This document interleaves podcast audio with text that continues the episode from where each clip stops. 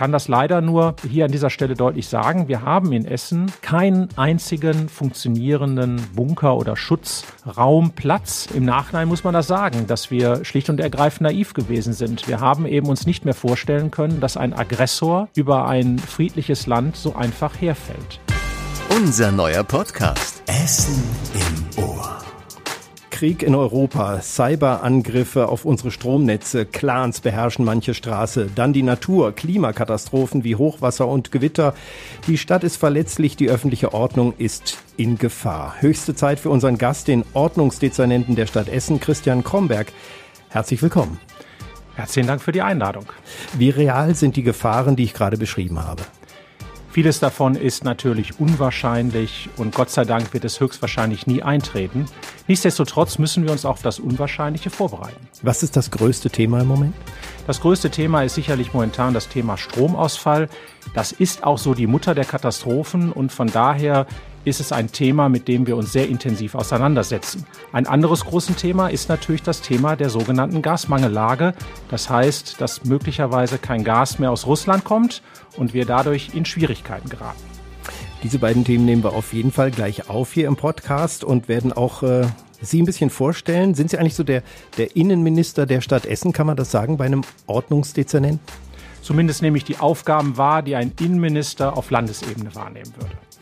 Oh, werden wir auch mal nachfragen nach dem Job, was Sie so am Tage tun, äh, dass Sie noch viele Verbindungen damit haben, in andere Städte, sogar europäisch vernetzt sind, was äh, Sicherheit betrifft. Darauf gehen wir auch noch ein. Da sind Sie Vorsitzender des Deutsch-Europäischen Forums, heißt es, glaube ich, für urbane Sicherheit. Urbane Sicherheit. Sehr gut. ja. Habe ich fast auswendig gekonnt.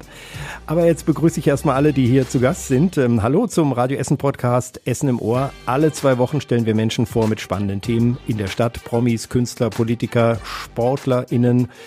Ja, und hochzuladen überall natürlich, wo es Podcasts gibt. Schaltet schon mal das Abo oder die Erinnerungsfunktion ein, denn die nächsten Monate haben wir weitere spannende Gäste. Schauspieler Martin Lindow zum Beispiel, Seaside Beach Betreiber Jens Walterscheid oder den neuen RWE Fußballtrainer, den haben wir demnächst auch hier. Den Herrn Neithardt hatten wir vor einem Jahr, jetzt haben wir neun und den wollen wir zu Beginn der Saison natürlich auch vorstellen. Nicht verpassen dürft ihr bitte auch die letzte Folge Redebedarf. Das ist auch ein Podcast bei uns. Die letzte Folge vor der Sommerpause nämlich und Abschied von einem langjährigen Podcaster Tobias Stein in seiner letzten Folge. Werden Tränen fließen? Wird er seinen Abschied ausdifferenzieren? Hört einfach rein.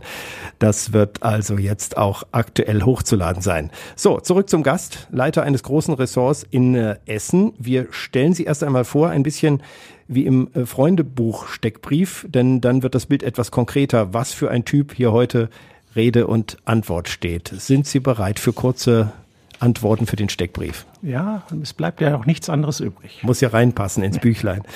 Vollständiger Name. Christian Kromberg. Aktuelle Jobbezeichnung. Dezernent oder auch Beigeordneter, zuständig für Recht, öffentliche Sicherheit und Ordnung. Ich habe hier noch äh, Geschäftsbereich allgemeine Verwaltung. Ja, Recht das ist nicht mehr. Nee, das ähm, habe ich Gott sei Dank zum 1. Juni an Ach, eine wunderbare neue Kollegin abgeben dürfen. Also Recht, öffentliche Sicherheit und Ordnung, das sind die Bereiche. Da haben wir Themen heute. So weiter im Steckbrief. Äh, wann und wo geboren? In Essen am 31.08.1966. 66 ist ein gutes Jahr, weiß ich aus Erfahrung. Absolut. Wo aufgewachsen? In Essen. Wo? In welchem Stadtteil? Ich bin zunächst geboren, habe ich in Rellinghausen für ein Jahr gelebt und dann bin ich als kleiner Junge nach Harzop verfrachtet worden. Und da habe ich dann auch sehr lange gelebt und lebe es heute noch. Was gelernt? Ich bin ausgebildeter Jurist und habe noch ein Studium in Sicherheitsmanagement gemacht. Vorher waren Sie, wenn ich das mal hier so auf meinem kleinen Bogen sehe, äh, bei der Hatzbar-Schule in Essen, dann Goethe-Schule in Essen-Bredeney und dann kamen die Rechtswissenschaften und dann Hochschule für Wirtschaft und Recht in Berlin. Also sind viel rumgekommen. Ja, ein bisschen. Ich habe, wie gesagt, an der Ruhr-Universität Bochum zunächst Jura studiert, war dann für vier Jahre an der Universität Rostock als wissenschaftlicher Mitarbeiter im Institut für Seerecht und Umweltrecht, bevor ich dann auch der Liebe wegen wieder zurück ins Ruhrgebiet gekommen bin. Zweites Staatsexamen, dann zur Stadt Essen und danach habe ich noch den Master in Sicherheitsmanagement gemacht in Berlin. Ich wollte gerade den Bogen schlagen, Sie sind wegen der schönen Stadt Essen zurückgekommen, aber es war die Liebe. Ja, es war die Liebe zu meiner damaligen Freundin und heutigen Frau. Da sind wir schon beim nächsten Thema im Steckbrief, Zahl der Ehen und der Kinder. Eine Ehe, Seit Mittwoch 20 Jahre verheiratet. Oh, und herzlichen Glückwunsch. Dankeschön. Und ähm, ein Kind, einen Sohn, gerade Abitur gemacht. 20. Was ist denn das? Ich weiß nur, äh, Silberhochzeit 25. Porzellan ist das. Porzellan. Wir haben extra nachgeguckt. Ja, ja. Zwölfeinhalb weiß ich ist Petersilien, aber 20, äh, soweit bin ich ja noch lange nicht. Ähm, also sind Sie recht solide. Manche würden sagen, ja. Haustiere? Keine. Größtes Hobby? Mein größtes Hobby ist einerseits mein Engagement in der Kirche und dann lese ich für mein Leben gerne. Kirche sind Sie auch im Chor, ne? Nee, also das, das äh, wäre für den Chor schrecklich und schlimm, aber oh. meine Frau ist begeisterte Musikerin und ist auch Chormitglied. Also insofern ist das Feld auch abgedeckt. Nein, ich kümmere mich um die Finanzen und die Immobilien der Kirche. Ah, okay, das ist ja auch nicht unwichtig. Irgendwo muss der Chor ja auch singen. Ähm, Lieblingsfarbe? Blau. Ihr liebster Ort in Essen? Es gibt zwei Orte. Einmal im Kreuzgang hier in der Münsterkirche, ein wunderschöner Ort, an dem ich mich gerne auch mal in den Pausen aufhalte und entspanne und auch zu neuen Gedanken kommen kann. Und dann liebe ich es auch oben, Yachthaus Schellenberg und der Blick über den Baldener See. Ja, da gibt es viele schöne Blickrichtungen, aber von da natürlich besonders schön. Ähm, jetzt wird's schwer. Ihre größte Stärke? Meine größte Stärke ist meine Gelassenheit. Ihr größtes Laster? Schokolade. Oh, was für Schokolade? Ähm, alles, äh, das muss nur einen hohen Zuckeranteil haben. Also keine hier so zartbitter nein, oder 80 bloß nicht so 60 Prozent oder 70 oder noch schlimmer. Nein, nein. Also am liebsten so Kinderschokolade, Rittersport, Vollmilch, mm. alles wunderbar. Aber auch andere Vollmilchschokoladen von allen anderen Herstellern werden von mir gerne, ähm, ja, ich würde sagen, eingeatmet. Bleiben wir äh, kulinarisch. Ähm, jetzt kommen so Entscheidungsfragen. Kaffee oder Tee? Tee. Was für Tee? Am liebsten so Rollbusch Vanille, Himbeer und manchmal auch zur Beruhigung ein Kamillentee. Ganz einfach. Ah ja, aber sonst darf es ruhig Geschmack haben. Absolut. Äh, Urlaubsziel, Berge oder See? See. Mhm. So deutsche See oder so richtig? Ja, genau. Also die, die, ähm, die, die, die friesischen Inseln sind schon sehr angesagt. Und in einer Woche geht es auch wieder dahin. Dann könnte ich mir das nächste vielleicht denken, Fahrrad oder zu Fuß? Äh, lieber zu Fuß. Ich habe kurz vor dem Podcast der Aufzeichnung noch überlegt, es gibt ja auch viele Dezernenten, die gerne Rad fahren. Der Herr Renzel oder der Herr Best, der jetzt nicht mehr im Dienst ist, aber auch immer mit dem Rad hier vorbeikam bei Radio Essen. Also dieser Virus gibt ja viele, der hat mich nicht angesteckt. Ich laufe sehr gerne, ich wandere sehr gerne. Wie viele Kilometer haben Sie schon mal am Tag geschafft? Oh, ich bin mit meinem Vater früher immer einmal im Monat 40 Kilometer äh, gewandert. Dazu muss man sagen, mein Vater war Lateinlehrer und wir haben immer die lateinische Grammatik dann wiederholt. Während der Wanderung? Während der Wanderung. Oh ja. Wie viele Fälle hat das Lateinische? Mit dem Appellativ ist einer mehr als im Deutschen. Sehr gut. Ah, genau das habe ich nämlich auch noch im Hinterkopf. Ähm, Podcast oder Buch? Zugegebenermaßen das Buch, aber auch immer mehr Hörbücher und ich höre auch gern Podcasts. Kerze oder LED? Kerze natürlich. Besonders in einer wunderschönen, abgedunkelten Kirche. Ja, ähm, das habe ich natürlich nicht umsonst an Schluss gesetzt. Die letzte Entscheidung, Kerze oder LED, wird uns womöglich mal abgenommen. Sie haben es gerade gesagt, wenn es ein Blackout gibt oder einen großen Stromausfall. Sie haben gerade gesagt, das ist schon ein Szenario, das ähm, das nicht so unwahrscheinlich ist, will jetzt nicht sagen, das passiert jederzeit, aber damit muss jede Stadt, jede Kommune in Deutschland auch rechnen, dass äh, es mal Ausfälle im Stromnetz oder im Versorgungsnetz gibt. Also ein Ordnungsdezernent muss, muss das im Blick haben und damit beschäftigen Sie sich auch. Genau, das ist eine der Szenarien, mit denen wir uns in letzter Zeit intensiv auseinandergesetzt haben. Ich meine, muss, muss man überlegen, wir sind ja abhängig jetzt von, von Strom zum Beispiel. Essen wäre im Dunkeln, die Räder stehen still, Ampeln fallen aus, Firmen können nicht arbeiten, U-Bahn stehen im Tunnel, Mobilfunknetze fallen aus, Tiefkühltruhen gehen nicht mehr, Fahrstühle bleiben stehen, von Krankenhäusern mal ganz zu schweigen. Äh, wo fängt man da an zu überlegen, was macht man, wenn es jetzt wirklich mal 24 Stunden Stromausfall gibt? Ich glaube, das Allerwichtigste ist in einer solchen Situation die Kommunikation mit den Bürgerinnen und Bürgern aufrechtzuerhalten. Und es ist auch fast das Schwerste, weil ja auch Telefone möglicherweise nicht funktionieren ähm, und äh, etc. So dass wir also an dieser Stelle schauen müssen, wie können wir überhaupt die Bürgerinnen und Bürger bei dem, was dann auf sie zukommt, unterstützen, letztendlich bei ihrer Selbsthilfe. Denn auch in solch einer Situation kann die Stadt natürlich nicht für alles gleich da sein. Der Bürger ist auf sich selbst gestellt, er muss mit einer schwierigen Situation klarkommen. Dabei müssen wir ihn unterstützen und das können wir am besten natürlich durch Kommunikation. Sind wir Menschen überhaupt darauf vorbereitet, wenn Sie sagen, jeder muss ja selbst was dafür tun? Dann fällt mir so ein, also ja klar, ich kann mir 100 Flaschen Wasser in den Keller stellen, 50 Dosen Essbares irgendwo lagern. Trotzdem geht mein Leben ja nicht mehr so, morgens geht das Handy nicht, Coffee to go gibt's nicht, Bahn fährt nicht und dann merke ich nach einer Zeit, oh, ich brauche den Strom an vielen anderen Enden. Wie kann ich mich da vorsorgen? Also helfen. Es ist eine, es ist wirklich eine sehr schwierige Situation. Der Stromausfall ist so ziemlich das Schlimmste, was wir uns eben vorstellen können, weil ja vieles dann eben, wie Sie gerade schon zu Recht ausgeführt haben, eben nicht funktioniert. Und dann ist wirklich man auf sich selbst gestellt. Und von daher ist eben die Vorsorge ein ganz entscheidendes Merkmal als Vorbereitung auf ein solches Szenario. Das heißt, man braucht schon zu Hause eben Wasser, man braucht Nahrungsmittel und man braucht auch die notwendigen Medikamente, um eine gewisse Zeit, eine Woche bis zehn Tage, wirklich zu Hause im wahrsten des Wortes überleben zu können, bis dann hoffentlich in der Zeit wieder der Strom angeschaltet werden kann und man danach wieder ein normales Leben führen kann.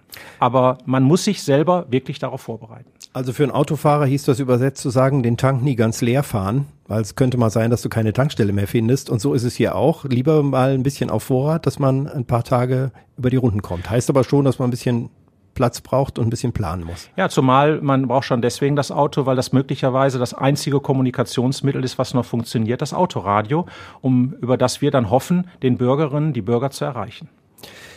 Ja, Kommunikation ist ja dann äh, schon mal wichtig. Ähm, ich glaube ja, es gibt überall in Deutschland, äh, spätestens seitdem der Krieg jetzt in der Ukraine ist, auch die Überlegung, okay, äh, wie sind wir denn vorbereitet? Wir hatten vor Jahren ja auch Terroranschläge in Europa und ähm, dann gab es Hochwasser und andere Katastrophen und alle können da, äh, dazu führen, dass Strom ausfällt.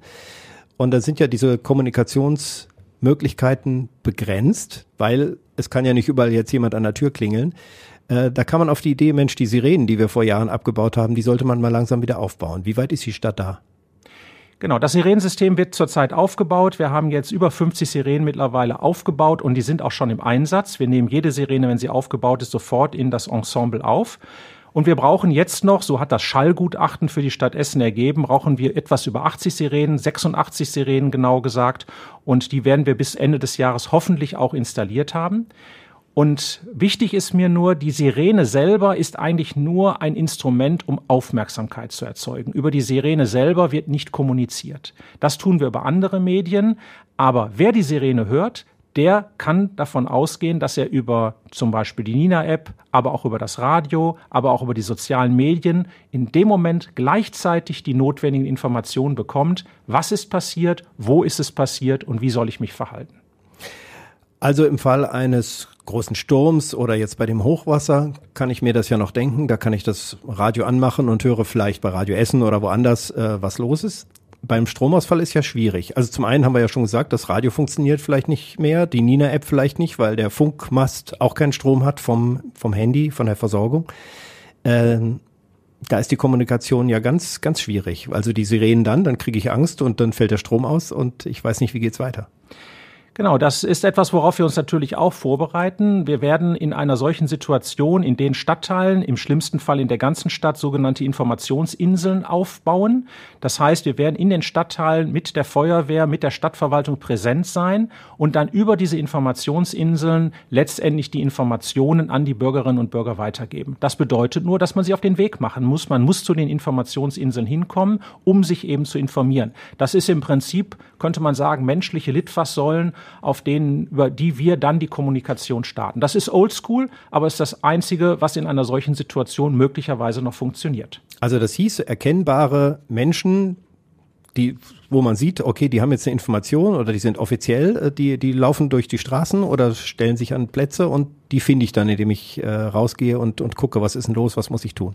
Genau, über diese äh, Orte muss man dann entsprechend informieren und an diesen Orten kann man sich dann erkundigen. Das bedeutet natürlich, dass man Wege auf sich nehmen muss, aber es ist eine Möglichkeit, um die Kommunikation in der Stadt aufrechtzuerhalten. Es ist ein äh, Projekt oder ein Produkt, das mal in Berlin an der Hochschule, an der ich übrigens auch äh, damals studiert habe, entwickelt worden ist. Es war ein großes Forschungsprojekt und äh, diese Informationen sind dann in die Breite gegeben worden und das ist heute der Standard in einer Situation des Stromausfalls. Natürlich versuchen wir in der Situation auch noch über andere Medien, wenn man ein Kurbelradio zu Hause hat oder ein Radio, das eben über Batterie funktioniert oder auch über Solarzellen, dann wird man auch weiterhin dieses Instrument nutzen können. Aber wir wissen alle, das hat nicht jeder zu Hause und wir müssen ja auch ein Informationsangebot für diejenigen vorhalten, die über solche technischen Möglichkeiten nicht verfügen. Sind wir als Gesellschaft, als Bürger und Bürgerinnen so ein bisschen verwöhnt. Also ich meine, es funktioniert ja immer alles über Jahre und ich glaube, wir haben uns an ganz vieles gewöhnt, was funktioniert, so dass ich das Gefühl habe, ich glaube, wir wären erstmal ein bisschen ratlos, was wir tun sollten, wenn das plötzlich passiert. Wenn nichts mehr geht, ich schalte einen Schalter an, mein Bad bleibt dunkel, äh, mein Kühlschrank ist warm und ähm, dass ich dann in dem Moment erstmal überlegen muss. Ich finde die Information schon gut, dass sie sagen, ja gut, äh, Informationsinseln erstmal Ansprechpartner finden, was ist los, was kann man tun, Menschen helfen, anderen Menschen helfen, die vielleicht nicht beweglich sind und so. Das wäre so das Erste. Genau, also wir sind natürlich, Gott sei Dank, muss man ja richtigerweise sagen, in den letzten Jahrzehnten von größeren Katastrophen verschont geblieben. Wobei man fairerweise sagen muss, alleine in der Zeit, in der ich jetzt Verantwortung dieser Stadt trage, hatten wir einen Terroranschlag wir hatten äh, einen, äh, einen Sturm, denken Sie an Ela 2014. Wir haben auch Krisen gehabt, die zwar keine Katastrophen sind, die aber mit Instrumenten des Krisenmanagements bewältigt werden musste, wie die Flüchtlingskrisen. Wir haben eine Pandemie, wir hatten ein Hochwasser, das uns Gott sei Dank nicht so schlimm getroffen hat wie leider Gottes eben andere Landesteile. Und ähm, wir haben natürlich die Situation, dass wir jetzt sogar in einer Situation sind, wo in einem unserer fast Nachbarländer ein schwerer Krieg ähm, stattfindet. Und von daher sieht man, so ohne ähm, Katastrophen, gerade die letzten zehn Jahre, sind wir leider auch nicht ausgekommen. Und das bedeutet, dass wir dieses Thema ernster nehmen müssen als vielleicht in der Vergangenheit und dass wir uns besser vorbereiten müssen, ohne allerdings jetzt in fürchterliche Angst und Schrecken zu verfallen. Das ist auch nicht notwendig.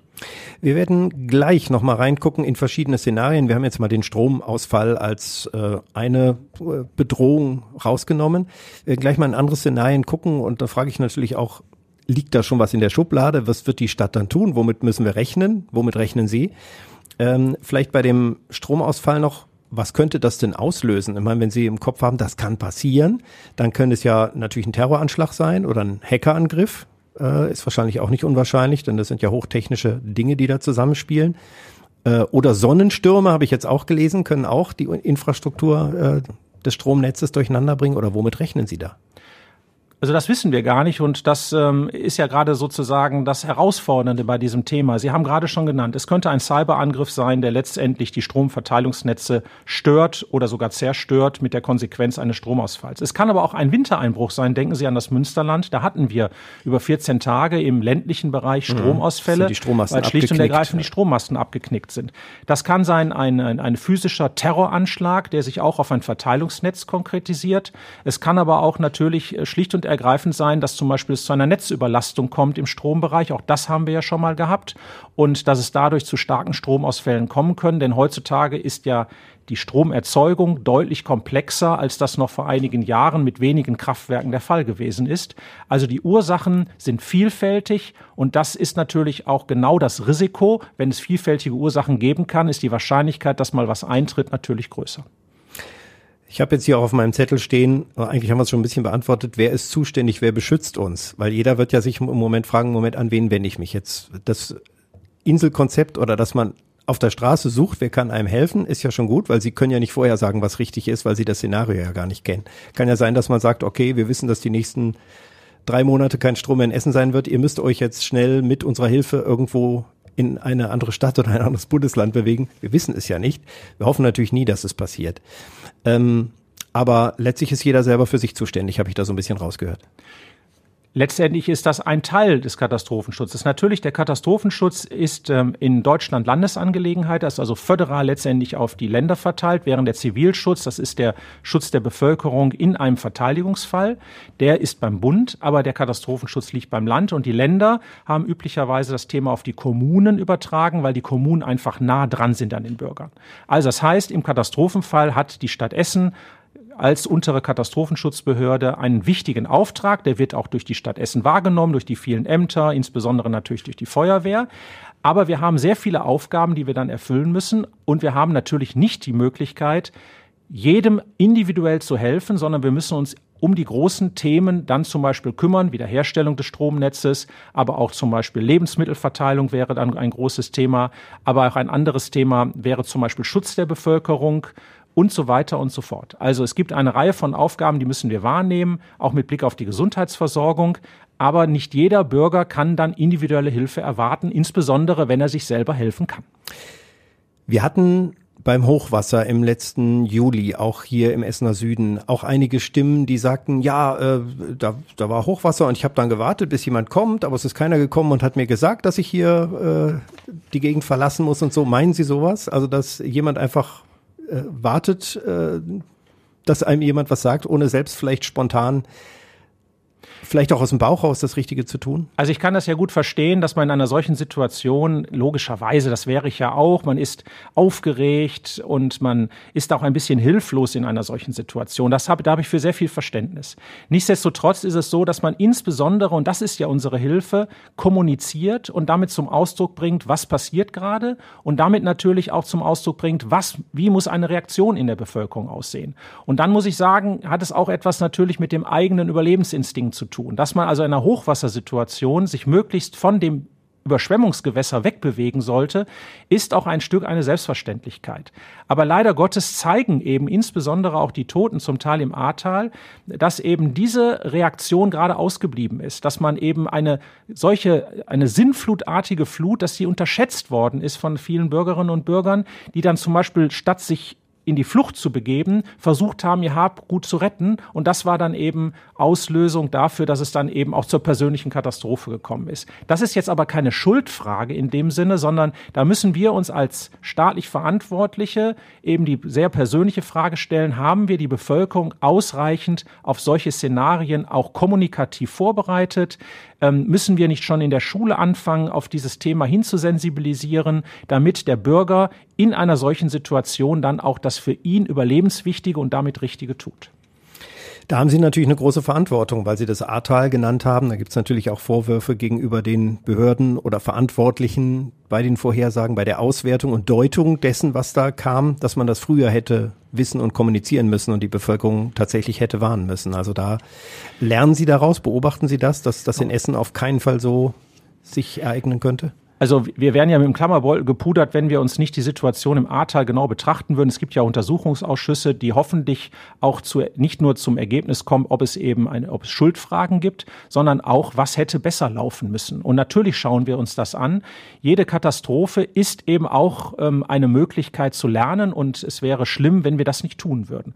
Und äh, so wie wir aus der Love Parade viel gelernt haben, aus der Katastrophe in Duisburg, so werden wir selbstverständlich auch uns das Ahrtal und auch Rheinland-Pfalz anschauen und werden dort die sogenannten Learnings, also das Lernen aus der Katastrophe, das werden wir natürlich bewerkstelligen. Ich finde, das schulden wir den Menschen, die in schlimmster Weise von solchen Katastrophen betroffen sind, dass wir in der Zukunft einfach besser werden.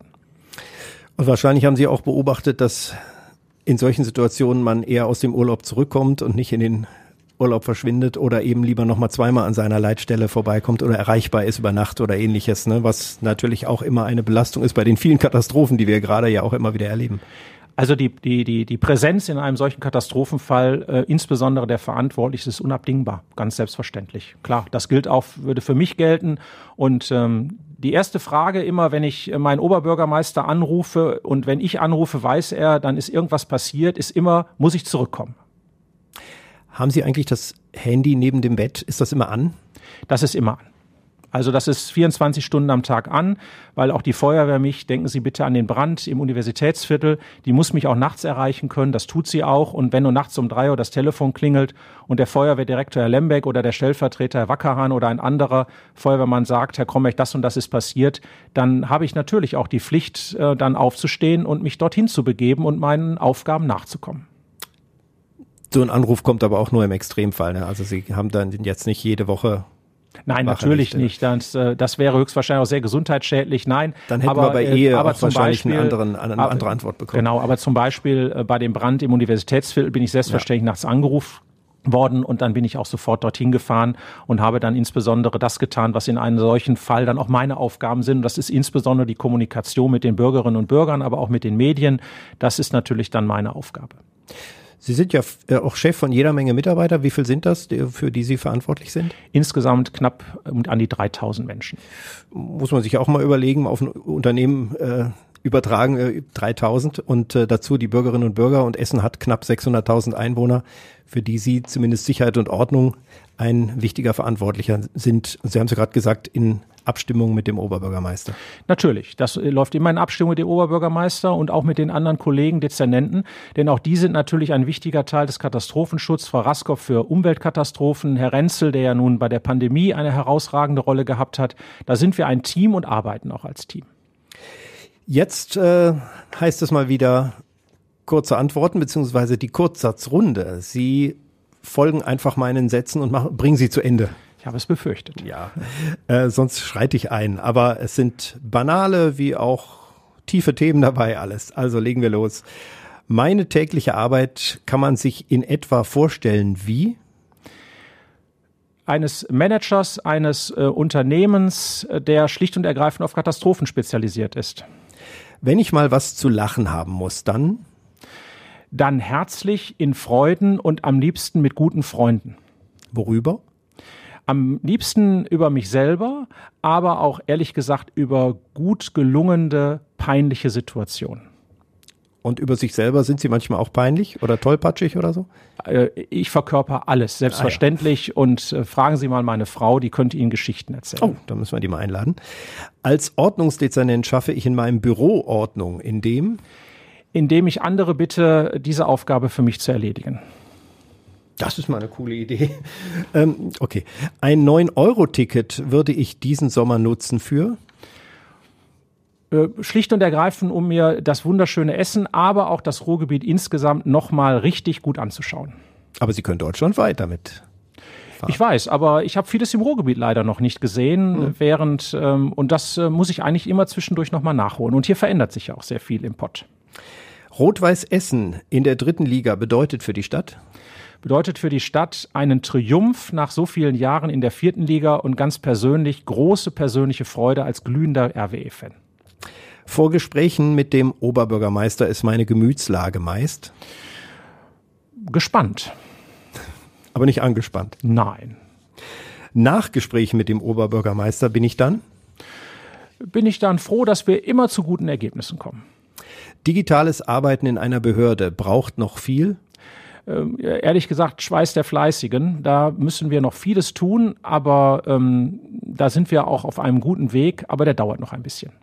Sagen wir es anders mit unserem Thema von eben, was nicht digital ist, sondern in Akten, das kriege ich auch bei Stromausfall noch. Genau, und das, äh, das ist zum Beispiel ein Thema, dem wir uns gerade sehr intensiv widmen. Was machen wir denn mit den wichtigsten Prozessen, wenn wir einen Stromausfall haben oder einen Cyberangriff und die Prozesse digital nicht mehr funktionieren? Eine wichtige Fragestellung. Dann sind die Behörden und Amtsstuben ganz vorne, die noch die guten alten Aktenordner haben und nicht die elektronische Akte. Genau, und die Stadt Essen, die beides dann kann. Oh. Ähm, beim Fahrstuhlfahren im Rathaus geht mein Blick meist in Richtung? Ich versuche häufig die Treppe zu nehmen aus Gründen der Gesundheit. In wievielten Stock arbeiten Sie? Zwölften Stock. Oh, das ist schon nicht schlecht. Ja, bin ich auch manchmal außer Atem, wenn ich es zu schnell angehe. Verständlich. Ähm, mit dem Innenminister Herbert Reul würde ich mich lange unterhalten über über das Thema Katastrophenschutz und äh, über das Thema Clankriminalität und über die sonstigen interessanten Fragen der Innen- und Sicherheitspolitik. Nach einem anstrengenden Tag kann ich nur abschalten, wenn ich zum Beispiel einen guten Film gucke. Wenn ich eine Sitzung leite, dann habe ich dabei bestimmte Gewohnheiten, wie zum Beispiel, dass ich manchmal zu viel selber rede und nicht genug zuhöre. Wenn ich Bundeskanzler Scholz treffen würde, dann würde ich ihn fragen? Ähm, warum manches so lange dauert und nicht schneller geht. Allerdings wüsste ich auch schon die Antworten. Ja, die wäre wahrscheinlich typisch Scholz dann. Ohne mein Handy würde mir nach kurzer Zeit am meisten fehlen. Das?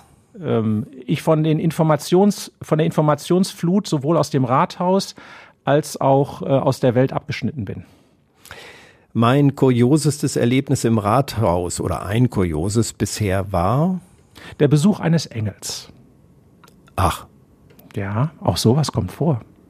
Vom Bistum geschickt? Nein, es war ein, jemand, der sagte, er wäre ein Engel und er ja. wollte mit mir über die Probleme im Himmel diskutieren. Ach so, schwebte aber nicht vor dem Fenster im zwölften Stock, sondern kam schon noch Nein, zur Gott sei Tür Dank rein. nicht. Das hätte mich nervös gemacht. Mhm. Aber er stand regel in der Tür, weiß gewandet, schneeweiß und ähm, hat sich vorgestellt, er sei ein Engel. Das ist ja auch mal schön. Ja, es war auch ein lieber Engel und er ist auch noch ein paar Mal wiedergekommen. Irgendwann dann nicht mehr. Ach guck. Wenn ich auf Kongressen bin, dann am liebsten in Städten wie? die ich noch nicht kenne und die, die spannende Lösungen insbesondere zu Sicherheitsthemen haben. Soweit die Kurzsatzrunde. Jetzt dürfen Sie wieder länger, aber Sie haben das hervorragend gemeistert. Dankeschön. Mal sagen. Ähm, das mit dem zu lange reden, das kenne ich auch, das kennen die Mitarbeiter ja auch.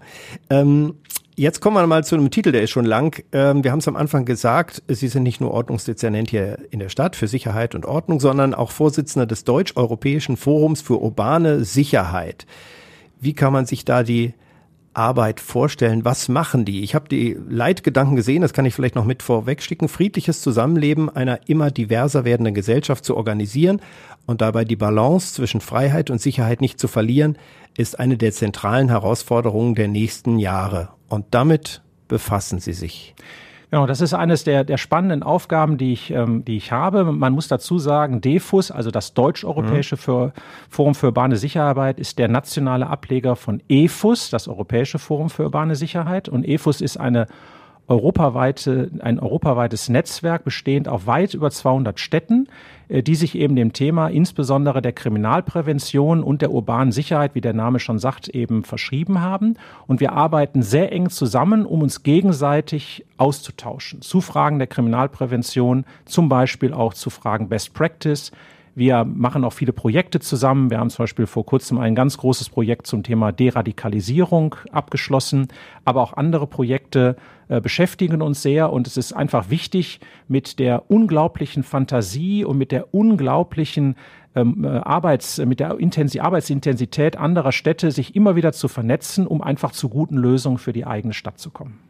Also ich habe das Stichwort gefunden, kommunale Kriminalprävention. Also eigentlich geht es um Sicherheit und Ordnung, dass große Städte lebenswert sind, dass Katastrophen bewältigt werden und auch kleine Störungen, Verbrechen und so weiter minimiert werden. Genau, und wir nutzen das, das Wissen der vielen und äh, EFUS und DEFUS sind da eben Garanten für, dass wir diesen Austausch äh, sehr intensiv pflegen und dass wir auch als Dienstleister für die Städte auftreten, um eben ähm, insbesondere maßgeschneiderte Lösungen für Sicherheitsprobleme zu finden und zu verbreiten.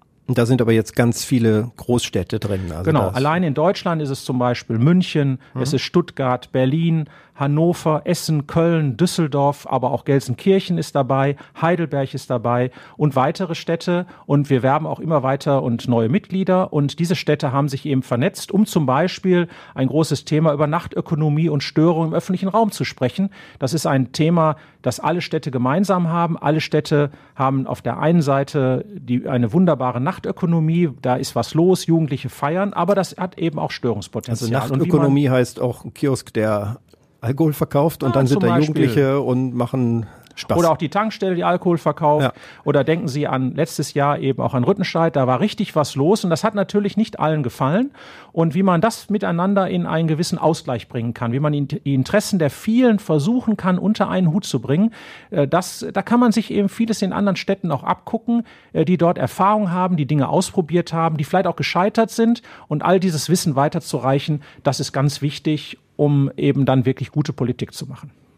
Lassen wir uns mal konkret werden für Essen. Ich habe mal so ein paar Punkte da rausgenommen und gucke mal, was passiert, wo, wo stehen wir da gerade eigentlich und was lässt sich da noch machen, denn die Probleme kennt ja jeder. Zum Beispiel Schere zwischen Reich und Arm. Die ist, geht auch europaweit, aber auch in Deutschland weiter auseinander. Das, das sagen Institute und Untersuchungen ja auch und das ist jetzt nochmal durch die Pandemie und durch viele Ereignisse angetrieben. In Essen sehen wir das auch, Armut, aber auch durchaus ähm, äh, Menschen, denen es gut geht und auch besser geht. Ähm, ist das eine soziale, gesellschaftliche Bedrohung und wie steuern Sie gegen?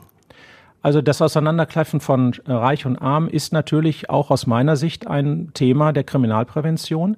Wir wissen alle, dass Armut und Kriminalität ein Stück miteinander einhergehen. Das heißt nicht, natürlich nicht, dass nur arme Menschen kriminell sind, sondern das findet man auch in anderen Bereichen. Aber bestimmte Kriminalitätsformen sind sicherlich durch Armut determiniert. Und von daher ist es ein Thema, dem wir uns auch im Rahmen der Prävention annehmen müssen. Und ähm, dazu tut natürlich ähm, die Stadt ganz viel und äh, da könnte jetzt der Schuldezernent viel erzählen, der Sozialdezernent könnte ganz viel erzählen. Aber auch ich als Ordnungsdezernent sage zum Beispiel zu dem Thema, wir müssen, ähm, der Städtebau ist ganz wichtig, dass wir eben Orte schaffen, an denen zum Beispiel Jugendliche sich vernünftig aufhalten können, wo es gewisse Formen der sozialen Kontrolle gibt und äh, wo wir auch als Staat genauer hinschauen, aber jetzt nicht unbedingt immer mit dem drohenden Zeigefinger, sondern dass wir gucken, dass dort Jugendliche sich auch mal austoben können, äh, dass dort eben auch ähm, zum Beispiel Sportangebote wichtig sind. All dies ist im Rahmen der Kriminalprävention, um ganz wenige Beispiele nur zu nennen, ganz wichtig und das hilft eben auch, um eben die Folgen äh, von sozialen Verwerfungen ein Stück zu mildern. Jetzt Vorsicht, jetzt wird es natürlich ein bisschen subjektiv. Andererseits, wir sehen, die Tafeln kommen gar nicht hinterher. Da ist auch viel Armut, viel Bedarf, hat jetzt auch mit Preissteigerungen zu tun, aber es war auch vorher schon so. Ähm, und ich habe das Gefühl, die Armut nimmt zu im Straßenbild. Also Menschen, die in Hauseingängen übernachten, Menschen, die betteln und ähnliches. Ist das so ein Warnzeichen? Achtung, das geht in die falsche Richtung? Oh, das sind jetzt ganz große Fragen, auf die ich höchstwahrscheinlich nur sehr unbefriedigend äh, letztendlich nur antworten kann. Aber es sind auf jeden Fall Signale, die wir sehr ernst nehmen müssen weil es Signale sind, die eben einfach auch, ähm, und das ist wiederum mein Genre, wenn man so will, dazu führen, äh, dass es äh, dazu dadurch zu Verwerfungen kommt. Also nehmen wir mal an, das Thema ähm, Betteln im Innenstadtbereich führt natürlich sofort dazu, dass sich die Geschäftsleute beschweren, kann dann auch dazu führen, dass Besucherinnen und Besucher ausbleiben, weil sie Ängste haben oder sich unwohl fühlen. Und das führt wieder dazu, dass ähm, Geschäfte eingehen oder schließen müssen, mhm. mit äh, wiederum Konsequenzen für eine Stadtteilentwicklung und so kann eine Spirale nach unten gehen. Und deswegen ist mein Job eben einfach dafür Sorge zu tragen, dass die unglaublich vielen Interessen, die jeden Tag alleine oft im Raum der Innenstadt aufeinanderprallen, dass die in einen vernünftigen Ausgleich gebracht werden können. Das ist ein Stück Austarieren dieser Interessen. Und ähm, das ist etwas, was ich zum Beispiel im Arbeitskreis sichere Innenstadt immer wieder leisten muss. Und wie kann man das machen? Also wo, wo setzen Sie an? Also ich, ich sag mal, ich mache Mittagspause, sitze in einem Café in der Kettwiger Straße und dreimal wird gebettelt. Jetzt kann ich dreimal was geben, weil ich was habe oder so, aber trotzdem, wie Sie sagen, fühle ich mich nicht so wohl. Wie können Sie die Rahmenbedingungen verändern? Sie wollen das Betteln ja nicht verhindern oder verbieten, aber gibt es andere Möglichkeiten? Gibt es Städte, die da andere Lösungen haben? Also ich glaube, dass wir das in Essen schon ganz geschickt machen. Und äh, ich will das mal am Thema Betteln, was immer wieder ein Streitthema ist, äh, will ich das ganz, ganz kurz erläutern. Also das stille Betteln ist erst einmal rechtlich erlaubt. Und deswegen werden wir das auch keinem in dieser Stadt verbieten. Was wir aber machen können, ist, dass wir einem, dass wir einem Bettler, und das machen zum Beispiel mein kommunaler Ordnungsdienst, der ähm, beispielsweise vor einem Ladenlokal A steht, nach einer halben Stunde sagen, zieh mal weiter. Stell dich mal vor B damit äh, dann zum Beispiel äh, Kunden, die sich vielleicht gesagt haben, ja, gehen wir jetzt nicht hin in den Laden A, weil da steht der Bettler vor der Tür, dass die dann da wieder reingehen. Und so versuchen wir, die Lasten, die sich auch durch ähm, zum Beispiel durch das Thema Betteln ähm, äh, ergeben, versuchen wir ein Stück zu verteilen. Wir versuchen aber auch natürlich mit den Bettlern ins Gespräch zu kommen. Also zur Sicherheit gehören auch Sozialarbeiter, nicht nur Ordnungskräfte und immer darauf hinzuweisen, dass es zum Beispiel Obdachlosenunterkünfte gibt, wo man eben sich waschen kann, wo man auch was zu essen bekommt und so weiter. Und wir versuchen letztendlich auch über soziale Projekte Menschen wieder von der Straße zu kriegen und äh, ihnen wieder, sie wieder zum Beispiel an ein normales Wohnen eben zu gewöhnen. Das Gleiche könnten wir mit dem Thema Drogen abhängig tun. Das Gleiche könnten wir mit anderen sogenannten dissozialen Gruppen tun. Also mir ist wichtig, dass wir versuchen, ganzheitliche Ansätze zu fahren, um letztendlich auch zu nachhaltigen Lösungen zu kommen. Ich bin kein schwarzer Sheriff. Ich vertreibe nicht nur Menschen, sondern ich versuche in der Innenstadt und in den Stadtteilen eben unterschiedliche Interessenslagen einfach auszugleichen, damit alle ähm, in Frieden und sozial verträglich in einem solchen Stadtteil leben können. Das war, glaube ich, jetzt meine längste Antwort bisher. Ja, ähm, das stimmt.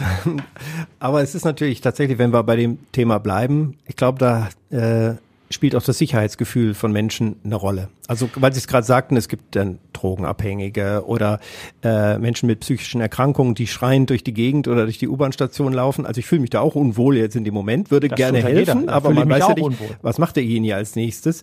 Dann kommt dann in den Nachrichten noch ein psychisch Kranker hat hier oder da wieder irgendwas gemacht. Das ist ja das, das Problem, dass wir dann sofort da zusammenschalten. Äh, ich glaube, äh, die Präsenz, Sie sprachen ja vom äh, den Kollegen des Ordnungsamtes, ne? Ordnungs was steht hinten drauf? Ordnung. Da steht Ordnungsamt, Ordnungsamt. beziehungsweise kommunaler Ordnungsdienst, und das abgekürzt sind ja die, KOD. Sie die, wissen, wir haben im öffentlichen Dienst für alles abgekürzt. Alles, ja. KOD und äh, die Partnerschaft mit der Polizei, das gibt es ja genau, auch noch. Genau, wir haben die Doppelstreife. Vielleicht gibt es sie noch zu selten? Ja, auf der anderen Seite, das ist ein, ein zweischneidiges Schwert. Also zum einen, wir haben mittlerweile ja gerade im Ordnungsbereich erhöht. Also als ich äh, damals Dezernent wurde, hatten wir zwölf Personen im Ordnungsdienst. Jetzt haben wir die 50 gut überschritten und ich hoffe, dass wir auch weiter wachsen. Wir haben auch viele Streifen mit der Polizei zusammen und das stärkt natürlich das subjektive Sicherheitsgefühl enorm. Wobei man immer noch dazu sagen muss, wir haben, was die objektive Sicherheit angeht, also was die Kriminalitätsbelastung angeht, sind wir einer der sichersten Städte, Großstädte in ganz Deutschland. Ähm, da haben wir einen hervorragenden Platz, weit vor manch anderer Großstadt. Aber wir merken natürlich, dass trotz dieser geringen Kriminalitätszahlen, die wir hier in Essen haben, die auch weiter im Sinkflug begriffen sind, die Menschen ein hohes subjektives oder einen Verlust des subjektiven Sicherheitsgefühls eben einfach verzeichnen. Das heißt, sie fühlen sich trotzdem unwohl und bedroht. Und das kriegen wir zum Beispiel durch Doppelstreifen und auch durch ähm, meinen KOD kriegen wir das gut hin. Nur man muss vorsichtig sein, dass es nicht kippt. Zu viel sichtbare Sicherheit führt auch sofort wieder bei den Bürgern zu Fragen es scheint ja hier ganz schrecklich zu sein, wenn hier so viel Polizei oder so viele wow. Ordnungskräfte rumlaufen. Also man muss auch da einen goldenen Mittelweg finden und ich glaube, da sind wir in Essen auf einem guten Weg. Ja, also manchmal wünsche ich mir noch mal den einen oder anderen mehr, aber das ich ist, glaube ich, auch bei jedem anders äh, subjektiv. Äh, ich habe auch das Thema, wir gehen ja so durch, äh, einiges haben Sie selber schon mit reingebracht. Dann gibt's Migration natürlich und die unterschiedlichen Kulturen, die aufeinander äh, stoßen, können ja auch zu Konflikten führen jetzt nicht nur bestimmte Clans und ähnliches, wo man sagt, da, was da untereinander passiert, ist ein großes eigenes Problem. Gut, das Fremde schafft immer auch ein bisschen Unsicherheit. Also ich sag mal so Männer anderer Kulturen, die mir breitbeinig auf der Kettwiger äh, entgegenkommen, nicht ausweichen oder vom Hauptbahnhof bedrohlich alles bevölkern. Das ist jetzt wieder das subjektive Empfinden. Ich will ja nicht falsch rüberkommen, aber ich sag mal jetzt mal so, diese Dinge, die, die man eben oft mitkriegt, zu sagen, Mensch, ich traue mich da gar nicht durch oder ähnliches. Dabei ist es vielleicht äh, also mir hat mal, ich habe, ja, ich spreche die Leute ja immer an. Ja. Das ist so mein, meine Angewohnheit, ob das jetzt Bettler sind oder Drogenabhängige. Äh, ich versuche mit allen Menschen ins Gespräch zu kommen und auch natürlich mit Jugendlichen, die eben ähm, einen Migrationshintergrund eben haben und oftmals auch in Gruppen auftreten. Auch da frage ich. Und ehrlich gesagt, manchmal äh, schallt mir dann entgegen, äh, habe ich oder habe ich das Gefühl, dass die mehr vor uns Angst haben als wir vor ihnen. Mhm. Und dass das einfach auch ein Stück eben Gehabe ist, um äh, die eigene Unsicherheit ein Stück zu vertuschen. Nichtsdestotrotz müssen wir eben darauf reagieren. Und da hilft natürlich gerade in diesen Fällen hilft eben die Präsenz, gerade auch von uniformierten Kräften, die ja gar nichts tun in der Situation, außer da zu sein und ähm, die dann eben äh, dazu führen, dass die Menschen sagen, okay, wenn hier was passieren sollte, dann werden die eingreifen. Und deswegen versuchen wir gerade im Innenstadtbereich, aber auch in anderen Stadtteilen eben die uniformierte Präsenz, also KOD und Polizei, möglichst hoch zu halten. Mein Traum wäre sicherlich, dass man, äh, egal wo man in der Innenstadt gerade ist, zumindest in der Ferne, ich habe das in New York auch äh, sehr positiv wahrgenommen, in der Ferne eben ein Mitarbeiter der Stadtverwaltung eben sehen kann, der auch uniformiert ist, einen, einen kommunalen Ordnungsdienst. Das wäre sicherlich, ähm, würde die Sicherheit erhöhen. Wie gesagt, man darf es nur nicht übertreiben, ähm, denn dann steigt eher das subjektive Unsicherheitsgefühl, wenn man das Gefühl hat, überall sind nur noch uniformierte Kräfte. Okay, ich bin gespannt, was sich da noch entwickeln wird. Also ich denke auch manchmal bei mir in der Straße, auch Menschen, die Knöllchen verteilen, wären hin und wieder erwünscht bei mir, weil ich denke, da kommt der Rettungsdienst gar nicht durch. Von daher so ein bisschen mehr Präsenz äh, Genau, das ist auch ein weiteres Thema. Ähm, da äh, wünsche ich mir auch manchmal, dass wir noch mehr äh, Kräfte auf der Straße haben. Das ist so in den zehn Jahren, das finde ich sehr interessant. Also früher äh, war das Thema Knöllchenschreiben ja geradezu verpönt. Also ich habe ganz viele Briefe bekommen von empörten Bürgerinnen und Bürgern, die gesagt haben, dass äh, wir werden da viel zu kleinlich. Das hat sich total gewandelt. Also wir kriegen heute sehr viele Schreiben, wir sollten mal hier kontrollieren. Ich kriege ganze Bildermappen äh, zugeschickt, wo ich mal, mhm. ähm, wo ich mal Kontrollen ausüben solle und auch empörte Anrufe, wenn man es dann nicht tut. Also das hat, da hat sich die Situation gewandelt und so dieser, dieser Burgfrieden in vielen Stadtteilen, so nach dem Motto, ich park falsch und du auch und äh, keiner spricht über den anderen, dieser Burgfrieden, der existiert nicht mehr. Das wird auch noch eine spannende Entwicklung, auch im Sozialverhalten in den Stadtteilen. Das Thema Parken und das Thema Autos und mhm. ähm, das ist ein großes Thema. Ich bin ja, ich habe mich ja jetzt eben schon hier durch verschiedenes unbeliebt gemacht. Ich bin ja hier auch bekannt als derjenige, der die Autos am liebsten aus der Stadt hätte, also auch im Podcast Redebedarf. Das ist natürlich ganz schlimm, weil ich ja auch weiß, viele sind darauf angewiesen und wir brauchen die Plätze und die Geschäftsleute, zum Beispiel in Rüttenscheid, hören das gar nicht so gerne. Dabei fände ich, äh, eine Stadt wäre durchaus auch lebenswerter ohne so viel auch wild oder zu viel parken. Ne? Die Stadt ist voller Autos. Ja, zumindest, also äh, auch ich mache mich gerne unbeliebt. Ähm, ich appelliere ja zum Beispiel schon, wenn ich so durch die Stadt gehe, und ich tue das sicherlich mit einem anderen Blick, wenn schon mal alle ähm, Eigentümer von Garagen, die auch als Garagen nutzen würden und damit die Autos aus dem öffentlichen Raum rausnehmen würden und dort nicht alles drin haben, nur kein Auto in der Garage, was ja eigentlich rechtlich auch notwendig wäre und eigentlich auch rechtlich geboten ist, dann wäre schon mal viel gewonnen und so manches Auto würde dann zumindest abends und nachts aus dem öffentlichen Raum verschwinden. Und von daher an der Stelle darf ich, glaube ich, auch in diesem Format appellieren, Garagen sind für Autos da und nicht für Rasenmäher. Und der Vollständigkeit halber will ich sagen, ich bin vor zwei Jahren, glaube ich, auch das einzige in meinem Leben ist mein Auto mal abgeschleppt worden, wo nachher dann das Unternehmen sagte, ja, da ist die Stadt, aber auch es ist immer an der Stelle. Das ist auch unverschämt. Aber trösten sich, ich habe auch, ich muss, bin auch leider schon mal abgeschleppt Ach, worden. Ja, ja, auch mhm. ich habe schon mal äh, mich versehentlich auf einen Ladeparkplatz gestellt, natürlich versehentlich, war auch wirklich versehentlich und danach war das Auto weg. Aber Sie sind da nicht hingegangen, haben gesagt, ich bin hier der Ordnungsdezernent, ihr müsst mir Aber selbstverständlich nicht. In dem Moment bin ich ja Bürger. Ich habe, ich habe, wie man so schön sagt, Unrecht begangen und dafür bin ich dann auch entsprechend, ist das bin ich entsprechend gemaßregelt worden. Ja, das, das ist wie in einer guten Erziehung. Ist mir auch nie wieder passiert. Ja, nee, mir auch nicht. Ich achte jetzt auch auf Litfaßsäulen, neben denen ich stehe und ja, die ein Meter etwas dann. Ist ja auch ein, ein, ein teure, eine teure Angelegenheit. Ja, ähm, apropos teuer. Ähm, ich gucke jetzt mal durch, was für Szenarien wir noch haben. Also ich hätte da noch viel. Äh, ich komme aber gleich nochmal zur Energieversorgung. Also ich habe hier noch stehen äh, Rassismus, Demokratiefeindlichkeit habe ich öfter gelesen. Also mhm. die Entwicklung dieses Radikalisierens eigentlich auch. Ist das auch ein Thema in Essen und in den Szenarien? das ist ein schleichendes Thema, das immer mehr auf uns zukommt. Wir wissen, dass wir um das Thema Demokratie immer wieder ringen müssen. Das ist im Gegensatz zu dem, was wir lange geglaubt haben, alles nicht so selbstverständlich. Also ich ergänze mal Verschwörungstheoretiker, Systemfeinde und so weiter. Genau. Wir haben, wir haben natürlich, wenn auch äh, andere Landesteile in Deutschland mehr damit zu tun, natürlich auch mit Themen wie Reichsbürgern zu tun. Wir haben es eben natürlich auch, wobei das in Essen noch aus meiner Sicht vergleichsweise harmlos war, mit Verschwörungstheoretikern jetzt während der Corona-Pandemie zu tun.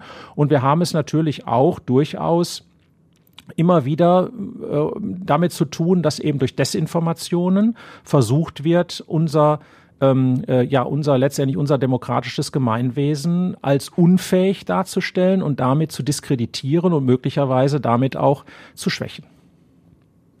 Wie können Sie dagegenhalten?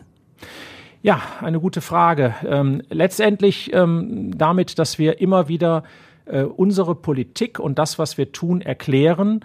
Und äh, ich glaube, das Schlimmste für die Bürgerinnen und Bürger ist, und deswegen müssen wir da am meisten erklären, auch manchmal sagen, warum wir bestimmte Dinge nicht tun. Warum wir eben zum Beispiel, das ist eine, immer eine Frage, warum wir beim Thema Videoüberwachung, das ist so ein Thema, wo mich ganz viele Bürgerinnen und Bürger ansprechen, warum habt ihr nicht überall in der Stadt Kameras? Warum äh, habt ihr keine Gesichtserkennung? Und äh, wenn man dann, muss man sehr klar erklären, dass das eben in einem freiheitlich-demokratischen Staat eine Ausnahme sein sollte, äh, weil eben sonst der Staat zum Beispiel ganz genau wüsste, wo Christian Kromberg sich so überall rumtreibt. Und das ist meine Privatsache und ich möchte nicht, dass der Staat das weiß. Aber das wüsste ich natürlich auch, wenn wir eine solche äh, Videoüberwachung äh, dann flächendeckend hätten. Das heißt also, wenn ständig Menschen vor dem vor, vor Bildschirm sitzen würden, um zu schauen, wer macht eigentlich gerade was. Deswegen denken wir ja in dieser Stadt auch gerade über das Thema einer einer intelligenten Videobeobachtung nach. Das heißt also nicht Menschen beobachten, sondern letztendlich äh, Computer. Und äh, das sind alles Fragen, mit denen wir uns auseinandersetzen müssen. Ich glaube, in China gibt's das, ne? dass tatsächlich auch gescannt wird, wer läuft da über die Straße, da ist jemand bei Rot gelaufen, da werden ihm Punkte, Lebenspunkte abgezogen. Also irgendwie, jetzt mal äh, billig gesagt, aber ich glaube, das wollen wir, wollen wir tatsächlich nicht. Nein, also äh, technisch ist einfach viel möglich. Also zum Beispiel jede Form von Verkehrsüberschreitung wäre möglich. Mein Auto weiß genau, wie schnell es fährt und wie schnell es fahren darf. Das ist alles einprogrammiert. Und da wäre es ja technisch ein leichtes, das direkt mit meinem Ordnungswidrigkeiten-Computer zu verbinden und dann automatisiert abends die Knöllchen rauszuschicken, wenn ich mehr zum Beispiel als 30 oder 50 gefahren bin. Aber das wollen wir doch nicht wirklich, dass wir vom Staat in dieser Weise überwacht werden. Und deswegen müssen wir eben in einer offenen und freien Gesellschaft auch eben leider Gottes muss man sagen, ähm, Kriminalität gehört eben auch zu einer freien Gesellschaft und wir werden sie nie ganz verbannen können. Das können allerdings auch autoritäre Regime nicht. Da ist die Kriminalität dann nur auf anderen Ebenen, nämlich beim Staat selber. Da sind wir schon beim, beim Bösen. Autoritäre Regime, Krieg. Krieg in der Ukraine, Krieg in Europa. Ein schrecklicher Krieg. Bedroht uns insbesondere natürlich Demokratien und unser Denken, dass wir auch gar nicht damit gerechnet haben, dass man so brutal und böse vorgehen kann und auch auf zivile Ziele schießen kann. Wir sehen das in den Nachrichten und ich glaube, es entsetzt einfach viel. Wir haben jetzt viele Krisen durchgemacht, aber die seit Ende Februar äh, tut schon sehr weh und macht auch Angst. Ähm, fragen öfter Bürger auch danach, wie wir geschützt wären, wenn der Krieg irgendwie zu uns schwappen würde. Also das eine haben wir vorhin schon mal besprochen, Stromausfall oder sowas. Das andere wäre, haben wir genug Bunker? Genau, Sie sprechen ein, ein schwieriges Thema an, nachdem dann eben diese Zeitenwende stattgefunden hat und dieser schreckliche, grauenhafte Krieg in der Ukraine, der ja immer noch jeden Tag Hunderte von Menschenleben kostet. Ähm, da sind die Bürgerinnen und Bürger natürlich zu diesem Thema sehr sensibel geworden. Und wir haben viele Anrufe, E-Mails und auch Briefe bekommen, in denen Bürgern uns sehr konkrete Fragen gestellt haben, unter anderem die Bunkerfrage. Und ich kann das leider nur hier an dieser Stelle deutlich sagen. Wir haben in Essen keinen einzigen funktionierenden Bunker oder Schutzraumplatz. Wir haben noch Bunker aus dem Zweiten Weltkrieg und auch teilweise noch aus dem Kalten Krieg. Die sind aber alle nicht mehr in Funktion. Zum Teil haben wir die auch verkauft und die dienen heute rein zivilen Zwecken. Waren wir dazu gutgläubig in den letzten 30, 40 Jahren? Entspannung, die, äh, der Kalte Krieg war vorbei, die Grenze ging auf? Ja, äh, im Nachhinein muss man das sagen, dass wir schlicht und ergreifend naiv gewesen sind. Wir haben eben uns nicht mehr vorstellen können, dass es, dass in Europa Konflikte äh, militärisch gelöst werden. Und wir haben uns nicht mehr vorstellen können, dass ein Aggressor über ein friedliches Land so einfach herfällt. Und das aus Gründen, die ja aus unserer Sicht absolut nicht nachzuvollziehen sind, die ja rein historisch begründet werden. Und äh, das haben wir uns nicht vorstellen können. Und wir müssen jetzt umsteuern. Und wir müssen wieder, wie man so schön sagt, eine wehrhafte Demokratie auch nach außen werden. Sprich, wir müssen unsere, äh, unsere, unsere Freiheit im Zweifel eben auch militärisch verteidigen. Und das bedeutet natürlich auch, jetzt aus meiner Warte heraus, in einem solchen Fall notfalls die Bevölkerung auch entsprechend schützen können. Also muss das wieder aufgebaut werden, ähnlich wie mit den Sirenen, dass man äh, doch schaut, wo und wie lassen sich Schutzräume schaffen und ähnliches. Ob wir jetzt unbedingt Schutzräume bleiben, das, das muss man alles dann äh, diskutieren und schnell entscheiden und dann noch entsprechend umsetzen. Aber dass wir uns, dass der Zivilschutz wieder nach hochgefahren werden muss, dass wir also wieder ein Niveau erreichen müssen, wie wir es in den 70er, 80er Jahren mal hatten, davon bin ich überzeugt. Und da sind ja auch schon entsprechende politische Beschlüsse in Berlin auf dem Weg, weil, wie gesagt, für den Zivilschutz ist ja der Bund verantwortlich und der Bund muss auch zahlen. Und wir müssen es natürlich dann als Kommunen zu einem nicht unwesentlichen Teil umsetzen. Also die Hoffnung der Bevölkerung geschützt zu werden, da werden Sie sicher noch viele Fragen bekommen und äh, jeder fragt sich ja, was mache ich in dem Moment? Äh, packe ich die Koffer und flüchte? Und wenn ja, wohin? Oder gehe ich in den Keller und das Haus fällt auf mich drauf? Jetzt mal so gesehen, die Menschen, die den Krieg erlebt haben, haben ja vieles berichtet, was dann vielleicht das Beste ist. Richtig, aber ähm, man muss ja jetzt, äh, man muss unterscheiden. Also es ist ja nicht gleich so, dass, äh, dass ein Bombenteppich über das Ruhrgebiet gelegt wird. Aber Kriege sind eben heutzutage auch komplexer, als wir das noch aus der Vergangenheit kennen. Wir sprechen in dem Zusammenhang ja auch von hybriden Bedrohungen. Ein Stromausfall, der zum Beispiel durch einen Cyberangriff auf unsere Strominfrastruktur, auf unsere elektrische Infrastruktur stattfindet, ist ja auch schon eine Form letztendlich des Krieges. Und äh, auf so etwas müssen wir uns intensiv vorbereiten. Und ähm, das gehört eben auch dazu. Es, es geht jetzt nicht gleich darum, dass äh, wir, wie ähm, ich das noch, als ich äh, bei der Bundeswehr gewesen bin, äh, dass dann Szenarien geübt werden, dass die russischen Panzer über die norddeutsche Tiefebene fahren, sondern es geht ähm, und wir die Deiche sprengen, um die Panzer aufzuhalten. Das waren ja Szenarien aus dem, aus dem, aus dem Kalten Krieg, sondern heutzutage sind Kriege wesentlich komplexer und sie können auf eine ganz andere Art und Weise stattfinden, als nur waffenstrotzend oder so schlimm, wie wir das momentan in der Ukraine sehen. Oder das, was Herr Putin ja jetzt macht, nämlich Politik mit oder Krieg, muss man ja fast sagen, mit dem Gas genau. äh, zu machen und das Gas so langsam zu drosseln. Wie gut ist denn so eine Stadt wie Essen darauf vorbereitet, äh, wenn sie kein, keine Energieversorgung, kein Gas mehr bekommt? Auch das müssen wir zurzeit und sind dabei. Also ich gebe für meine Person ganz ehrlich zu, dass das Thema Gasmangellage ein Begriff war, der vor dem 24. Februar nicht zu meinem aktiven Wortschatz gehörte. Aber seitdem das der Fall ist, kümmern wir uns darum, in intensiven Austausch mit den Stadtwerken.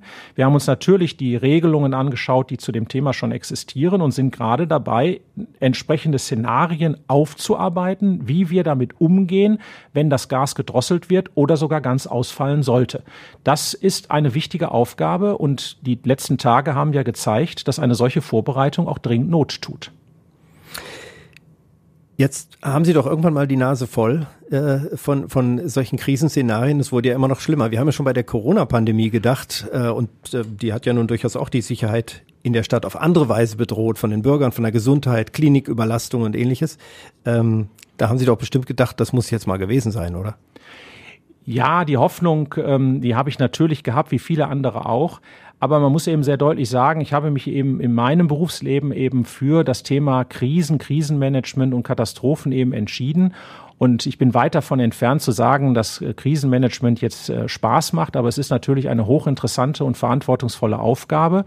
Und ich habe einfach ein Stück auch bei mir persönlich das Gefühl, dass ich das Richtige in meinem Leben gefunden habe und dass ich äh, auch die notwendige Eignung zur Bewältigung von solchen Aufgaben mitbringe. Ich sagte ja vorhin, Gelassenheit ist eine meiner Stärken und das tut gerade in Krisensituationen auch sehr Not. An manchen Dingen haben sie auch lange zu arbeiten und Krisen kommen ja wieder, wie die Flüchtlingskrise zum Beispiel. Und äh, wenn jemand, wir haben darüber ja auch berichtet, auf eine Aufenthaltsgenehmigung oder Verlängerung wartet, dann dauert das immer noch ein ganzes Jahr oder so. Das ist ja, und jetzt haben wir wieder Flüchtlinge natürlich aus der Ukraine, die oft privat unterkommen, aber das Ganze wird nochmal wieder beschleunigt. Da kommen sie einfach nicht hinterher, oder? Das ist genau richtig. Das sind, wir, wir sind ständig sozusagen in einem Art Notfallmodus und äh, gerade, Sie sprechen auch ein Thema an, meine Ausländerbürde, die auch zu meinem Dezernat gehört. Aber gerade gestern haben wir doch Gott sei Dank mitteilen können, dass wir jetzt doch im nächsten Halbjahr die Wartezeiten deutlich reduzieren können. Wir liegen momentan bei zehn Monaten Vorlauf, werden auf acht Monate nach dem Sommer runtergehen und Ende des Jahres hoffen wir, dass wir sechs Monate erreichen. Das ist immer noch eine zu lange Zeit, aber im Vergleich zu den 15 Monaten, die wir auch schon mal hatten, ist das schon ein gutes Ergebnis.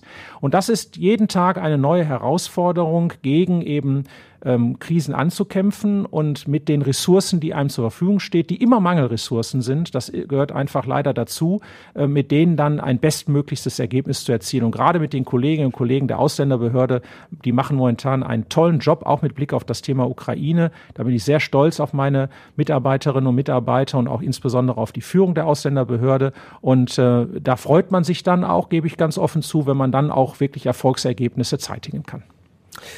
Da sind ja auch gute Nachrichten drin, was Sie gerade gesagt haben, und das macht auch Hoffnung. Manchmal ist es auch Prinzip Hoffnung. Man weiß ja nicht, was als nächstes kommt. Aber Gut, das immer vorausgesetzt, es ja, ja. passiert nicht wieder was, weil ja. das dann schmeißt natürlich, äh, sind alle Pläne und auch das sind wir gewohnt. Man fängt morgens mit einem Plan an und spätestens um 10 Uhr muss man einen neuen schreiben. Ähm, apropos Plan, wir stehen kurz vor einer Ratssitzung. Gibt es da noch irgendetwas Neues, was Sie verkünden, was Sie vielleicht schon mal hier im Podcast sagen können? Oh ja, eine ganze Menge. Also äh, wir haben alleine für mein Dezernat gibt es zwei Anträge, äh, die sich einmal äh, mit dem Thema Zukunft des Ordnungsamtes beschäftigen und insbesondere, wie wir nachts noch höhere Präsenz zeigen können als Ordnungsamt. Dann äh, möchten, möchte, möchte die CDU und die Grünen möchten gerne wissen, wie wir mit dem Thema intelligente Videoüberwachung umgehen, welche Möglichkeiten wir da haben. Dann bringe ich den sogenannten Katastrophenschutzbedarfsplan zur Entscheidung. Und ähm, das ist ein Plan, der eben verschiedene Szenarien vorsieht und sagt, was wir, äh, was wir, was wir dort machen müssen und wie wir es tun. Die Politik nimmt diesen Plan zur Kenntnis. Und dann haben wir noch, habe ich noch so zwei, äh, so zwei Evergreens dabei, verkaufsoffene Sonntage und Sperrzeiten. Und bei diesem Katastrophenschutzbedarfsplan, hat das schon Auswirkungen? Muss ich da was wissen als Bevölkerung? Was kommt auf mich zu? Genau, also wir haben den Katastrophenschutzbedarfsplan jetzt über ein halbes Jahr erarbeitet und er geht von verschiedenen Szenarien aus, unter anderem auch das Thema Stromausfall, beschreibt erstens, wie wir zu dem Thema zum jetzigen Zeitpunkt aufgestellt sind und beschreibt dann auch, wie wir aufgestellt sein sollten. Also ein sogenannter Ist-Soll-Vergleich. Und äh, da hat uns der Gutachter, mit dem wir das zusammen erarbeitet hat, ähm, sozusagen ins Aufgabenheft, äh, ins Hausaufgabenheft hineingeschrieben, welches die nächsten Schritte sein müssen, damit wir äh, noch besser werden in dem, in dem, in dem Handeln in der Katastrophe. Und äh, das sind 170 Seiten, sehr lesenswert. Und das soll der Rat beschließen und dann muss das nachher umgesetzt werden genau. und da brauchst Personal und Geld wahrscheinlich. Genau, das ist natürlich sehr ressourcenintensiv und der Rat äh, nimmt, ähm, äh, nimmt diesen äh, Bericht zur Kenntnis und beauftragt uns dann mit der Umsetzung und dann werden wir den Rat natürlich über alle Einzelmaßnahmen, die wir dann auch umsetzen, informieren und müssen dann auch zum Teil Entscheidungen einholen. Jetzt sind wir schon in der Schlussgraden hier beim Podcast. Oh, so schnell? Ja, ja, ich könnte ja auch noch stundenlang, also nach Katastrophen und Dingen fragen im Einzelnen, aber schafft man alles gar nicht.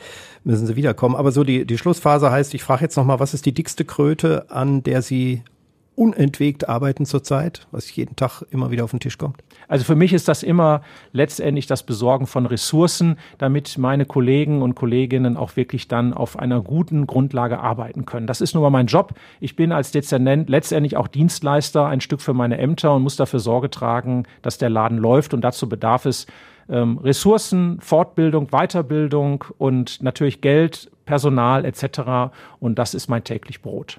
Sie haben jetzt hier die Möglichkeit zu sagen, ich brauche mehr. Und gerade in Immer. dieser Zeit, ja, gerade in dieser, der Oberbürgermeister hört vielleicht zu oder lässt sich's erzählen, aber es ist ja, jetzt ist die Zeit, wo auch immer Menschen mit Corona und so ausfallen und auch länger weg sind. Das merken Sie doch auch, oder?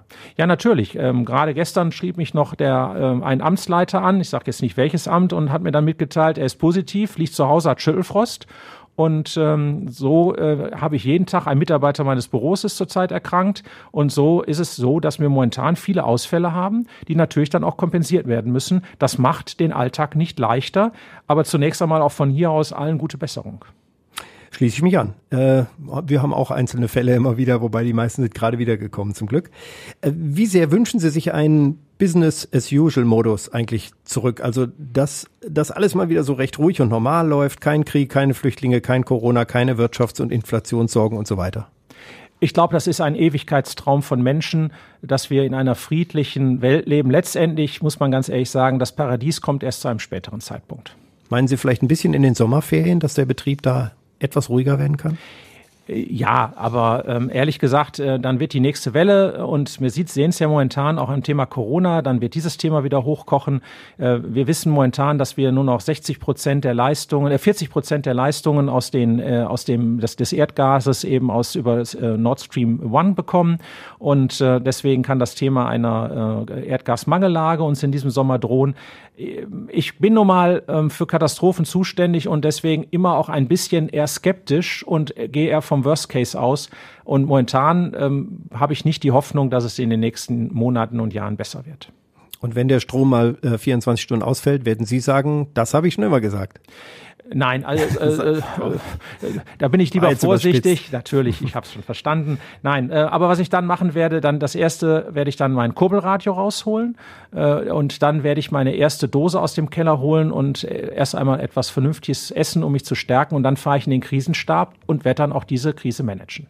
Ordnungsdezernent Christian Kromberg von der Stadt Essen zu Gast bei uns im Podcast Essen im Ohr. Danke fürs Kommen. Sie bekommen gleich übrigens noch das letzte Wort. Äh, ich habe aber zwei kurze Hinweise vorher noch. Erstens, wer mitreden will oder Lob hat oder sich beschweren will, kann sich melden unter podcast.radioessen.de. Auch Vorschläge für zukünftige Gäste nehmen wir entgegen. Wir planen in der nächsten Ausgabe entweder mal eine Hebamme äh, einzuladen. Das ist ja gerade aktuell durch die Schließung der Geburtenstation im Krupp-Krankenhaus ähm, haben aber auch zum Beispiel Veranstalter zu Gast äh, mit Sommerveranstaltung und, das habe ich vorhin schon gesagt, den neuen Rot-Weiß-Essen-Trainer. Das könnte auch noch was werden. Also da, da, ich zu. da, da ist einiges drin. Ja, können Sie runterladen, überall, wo es Podcasts gibt. Und äh, das sind schon mal die wichtigsten Dinge. Und auf den Redebedarf, den anderen Podcast habe ich ja auch schon hingewiesen. Letzte Ausgabe vor der Sommerpause, das letzte Mal mit Tobi Stein. Mein Name ist Christian Flug. Ich wünsche allen einen super Start in die Sommerferien. Oder wie Rudi Czerne von Aktenzeichen XY sagt, bleiben Sie sicher. Ich äh, schließe angesichts der Corona-Welle an, bleibt alle gesund. Aber mein Kollege Fabian hat für diesen Podcast äh, eingeführt und deswegen sind Sie noch mal dran, Herr Kromberg, dass der Gast das letzte Wort haben darf.